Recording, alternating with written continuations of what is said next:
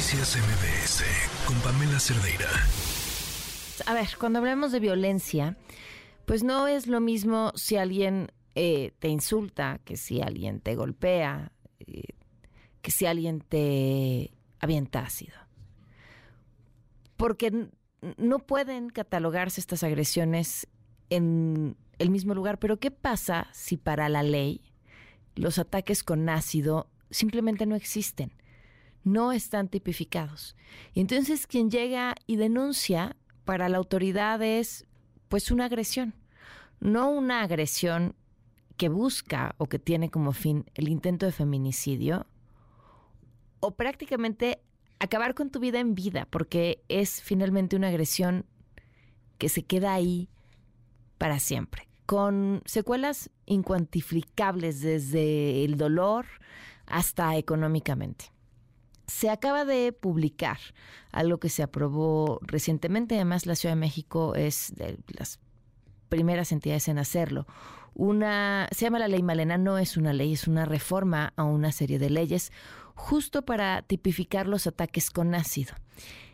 Esto es, y solo es, gracias a Marilena Ríos. Por eso lleva su nombre, porque es ella una de las historias quizá más escuchadas eh, o más mediáticas de ataques con ácido, en gran parte por, la fuerza, la tenacidad y la persistencia que Malena ha tenido para conseguir que se haga justicia en un hecho que, fíjense, ya una ley que lleva su nombre y el proceso de justicia aún no termina. Marilena Ríos está en la línea, ¿cómo estás? Hola, ¿qué tal, Pamela? Pues muy contenta, muchas gracias por el espacio y un fuerte abrazo a toda tu audiencia. Felicidades, porque finalmente es algo que logras para todas. Pues eh, sinceramente esto no lo he construido sola, ha sido también bajo el apoyo de muchas mujeres sobrevivientes que también están como yo en un proceso eh, buscando justicia en donde los agresores no se han hecho responsables. Pero pues mira, tanto visibilizar eh, esta situación que no era considerada un tipo de violencia extrema, pues hoy por fin ya está reformada en el Código Penal de la Ciudad de México y eso es de aplaudir porque existió mucha voluntad política. Yo entiendo que a veces la diferencia de partidos te involucra en posturas o en ideologías diferentes, ¿no? Pero algo que sí quiero felicitar y aplaudir al Congreso de la Ciudad de México es que esta vez se supo hacer una buena política pública, que se hicieron a un lado estas diferencias y por supuesto que se llegó a un nivel de conciencia bastante elevado en donde las beneficiadas seremos mujeres, infancias y mujeres trans.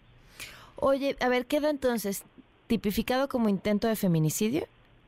Así es, se reformó eh, eh, la ley de acceso a las mujeres a una vida libre de violencia porque estos ataques estaban en el apartado de violencia física y como tú comenzaste hablando sobre el tema, efectivamente hay muchas maneras en cómo nos pueden violentar físicamente.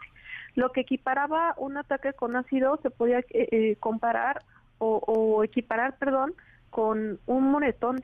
Y sabemos que esto no es un moretón, es una agresión que nos eh, quema no solamente el cuerpo, que no solamente nos amputa órganos, sino que también nos amputa parte de nuestras vidas, ¿no? Entonces, se, se reconoce ahora en la ley de acceso a las mujeres a una vida libre de violencia como violencia ácida a todo líquido, no solamente los tipos de ácido, sino químicos, irritantes, inflamables, ¿no? Como puede ser también la gasolina, el agua caliente, el, el aceite hirviendo, la sosa cáustica.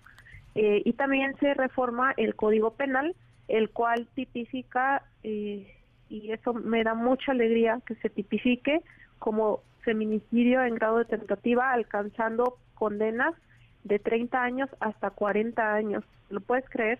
Me han llegado a decir, oye, pero es muy poquito porque deberían de estar todo, todo toda su vida en la cárcel, ¿no? Mm, y es algo con lo que coincido, pero pues afortunadamente ahorita dentro de la reforma también estipulamos que, que la Secretaría de Salud tiene un plazo de 90 días naturales para que mande el protocolo en cómo le va a avisar a la autoridad ministerial y se empieza a hacer el conteo de las mujeres que han sido agredidas por estas sustancias y solamente teniendo un respaldo, un respaldo o un conteo oficial se puede seguir legislando y ampliando las condenas de, lo, de los agresores, porque algo a lo que tenemos derecho nosotras como sobrevivientes, ya no como las víctimas de Estado, no esas que no que no no denuncian, que todo el tiempo lloran, no, nosotras somos sobrevivientes que tenemos todo el derecho el derecho de seguir con nuestras vidas.